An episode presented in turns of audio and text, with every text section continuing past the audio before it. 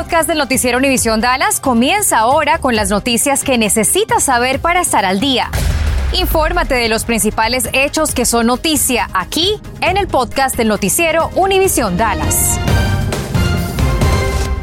Muy buenas tardes y bienvenidos. Un empresario hispano y dos de sus gerentes fueron encontrados culpables por operar un emporio de clubes nocturnos en los que se demostró que se vendían drogas. Chad E. Michan, abogado de los Estados Unidos para el Distrito Norte de Texas, informó que después de más de seis semanas de juicio y deliberaciones, un juez federal encontró hoy culpables a Alfredo Hinojosa, dueño de OK Corral y Far West, a Miguel Casas, gerente general, y al promotor Martín Salvador Chava Rodríguez por manejo de drogas en los locales de, de conspirar, también para operar narcóticos en las instalaciones y de posesión con intención de distribuir cocaína. Aquí en Noticias 23 cubrimos el caso desde el 7 de diciembre del 2017. Según la evidencia presentada en el juicio, los tres inculpados generaron ingresos de más de 107 millones de dólares durante un periodo de cuatro años. El caso incluyó a más de 30 acusados, incluidos también dos ex policías de Dallas, Eddie Villarreal y Craig Woods. El director general de Servicios Consulares de México estuvo aquí en la ciudad de Dallas y se reunió con líderes comunitarios para abordar varios temas. Habló de quienes cobran para conseguir citas en el consulado. Cintia Cano estuvo presente y nos dice a continuación cuándo se espera que la situación mejore. Actualmente hay alrededor de 2 millones de mexicanos en el extranjero que están esperando para poder realizar sus trámites. El director de la red consular Reconoce que hay algunos problemas en el sistema, pero dice que la situación está mejorando.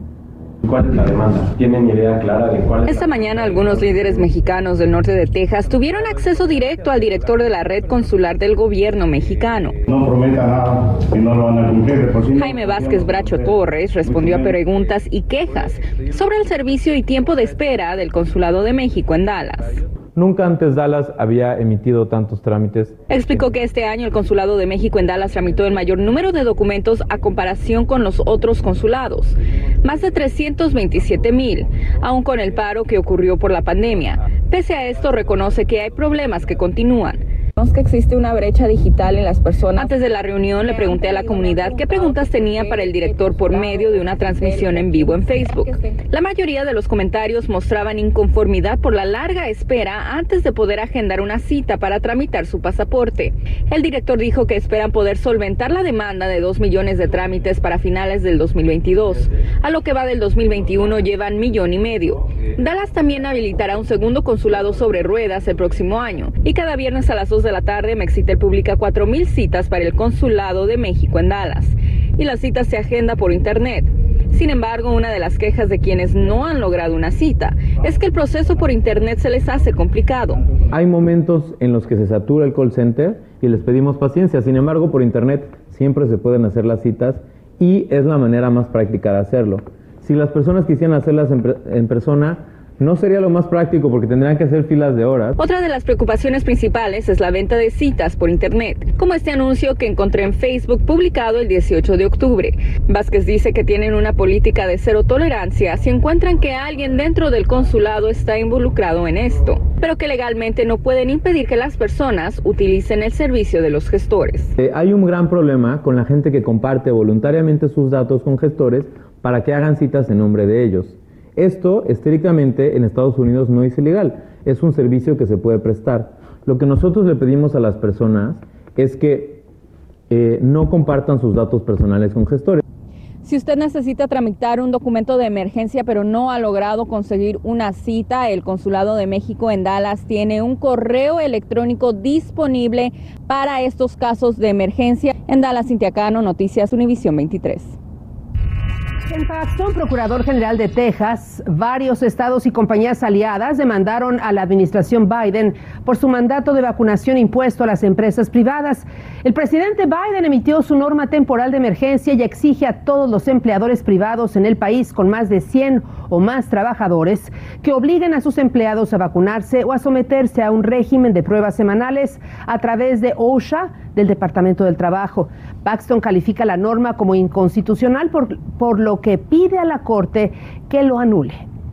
Y precisamente a partir de hoy, empresas grandes podrían comenzar a preguntarle si está vacunado contra el coronavirus. Laura Cruces habló con OSHA para aclarar algunas dudas. Así que vamos contigo, Laura. Ángel Ocha me dijo que esto no se trata de un mandato porque están dando la opción de que se haga pruebas si no quiere vacunarse. Además, creen que es más perjudicial para las empresas, contagios masivos y perder trabajadores por días que la implementación de esta nueva norma.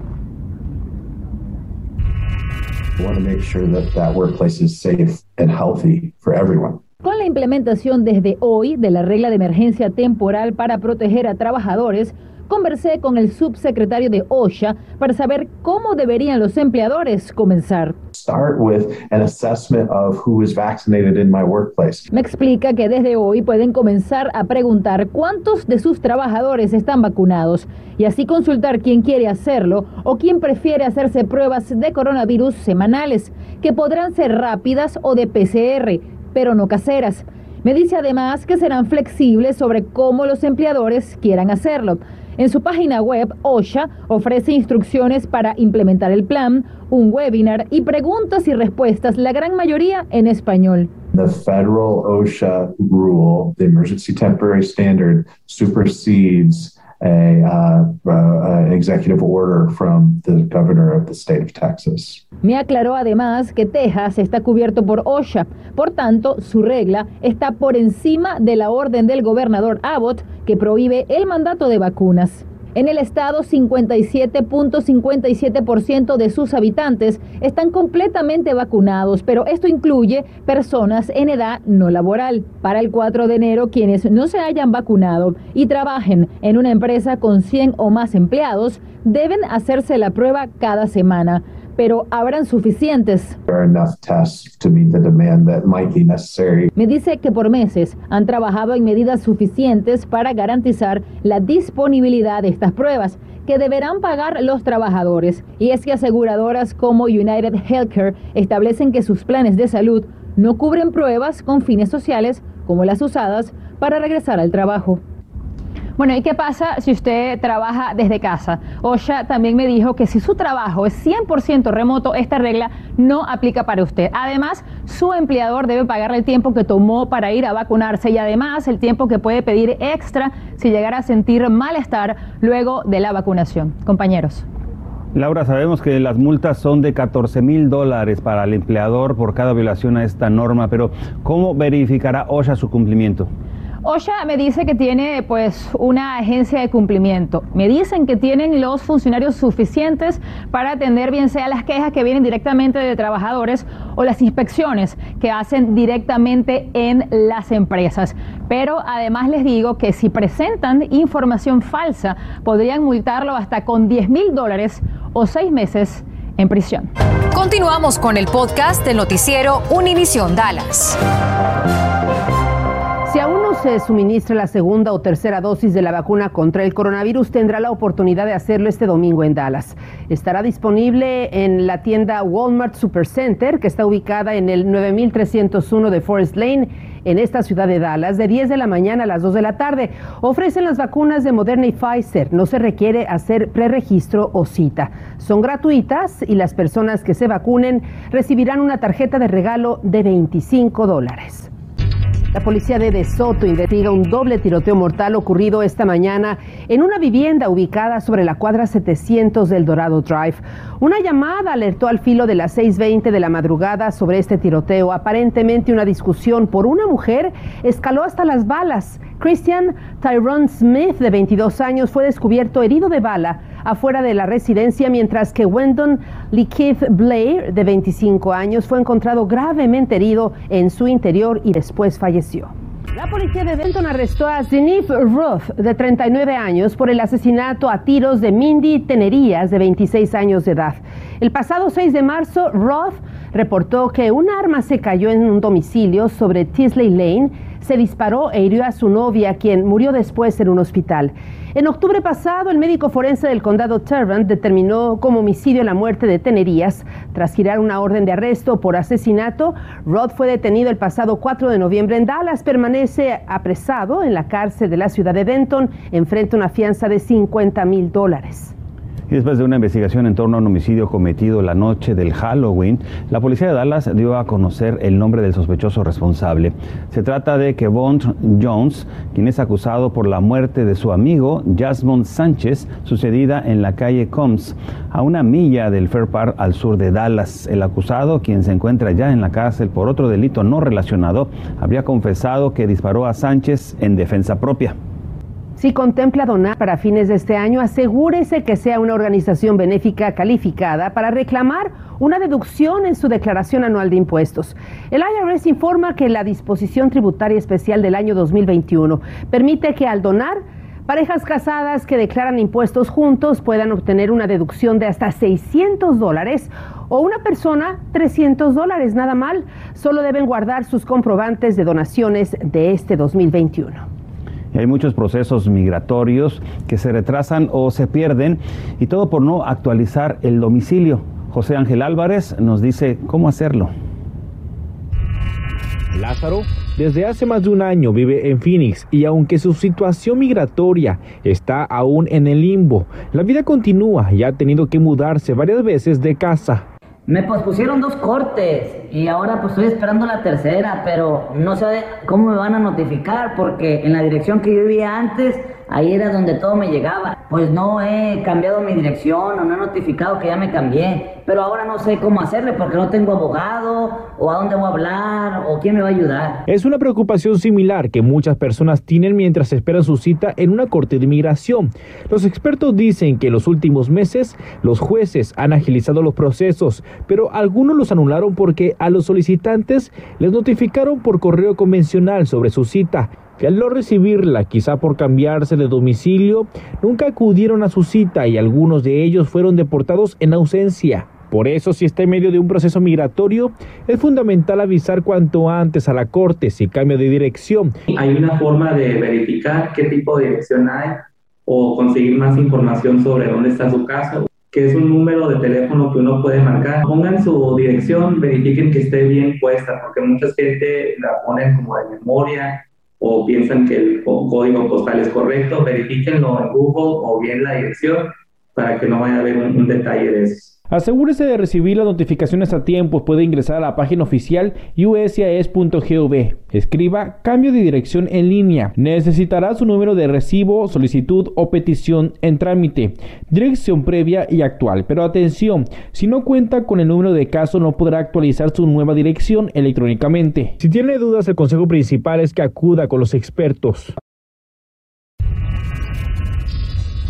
Y con el cambio de horario, la AAA de Texas recomienda a conductores y peatones que sean muy cuidadosos ante la reducción de las horas de luz natural. Por ello, sugiere a conductores, mire usted esta gráfica, ajustar los hábitos, revisar los faros de su vehículo, dormir al menos siete horas, evitar comidas pesadas y también medicamentos que causen somnolencia. Y para peatones, sugieren que haga contacto visual muy importante con los conductores al cruzar las calles y avenidas. Utilizar de preferencia colores brillantes en sus atuendos, portar una linterna de preferencia y caminar también sobre las aceras y no sobre la calle donde transitan los vehículos. El cambio de horario entra en efecto a las 2 de la madrugada del próximo domingo y tendremos que atrasar una hora nuestros relojes. Tómelo en cuenta.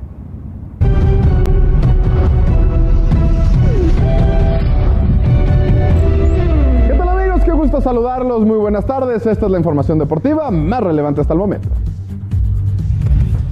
La MLS anunció el calendario para la temporada 2022, la cual iniciará antes de lo normal debido al ajuste necesario por la Copa del Mundo Qatar 2022. La temporada regular arrancará el 26 de febrero y la última fecha, es decir, el Decision Day, será el 9 de octubre.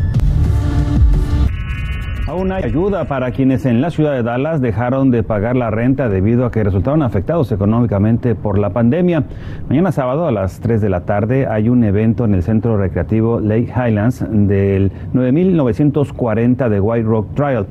Para ser elegible tiene que tener un ingreso igual o menor al 80% promedio del área. Llame al teléfono 214-670-8416. Ya nos vamos, gracias por habernos acompañado, gracias por su confianza y preferencia. Gracias por escuchar el podcast del noticiero Univisión Dallas. Puedes descubrir otros podcasts de Univision en la aplicación de Euforia o en univision.com diagonal podcasts.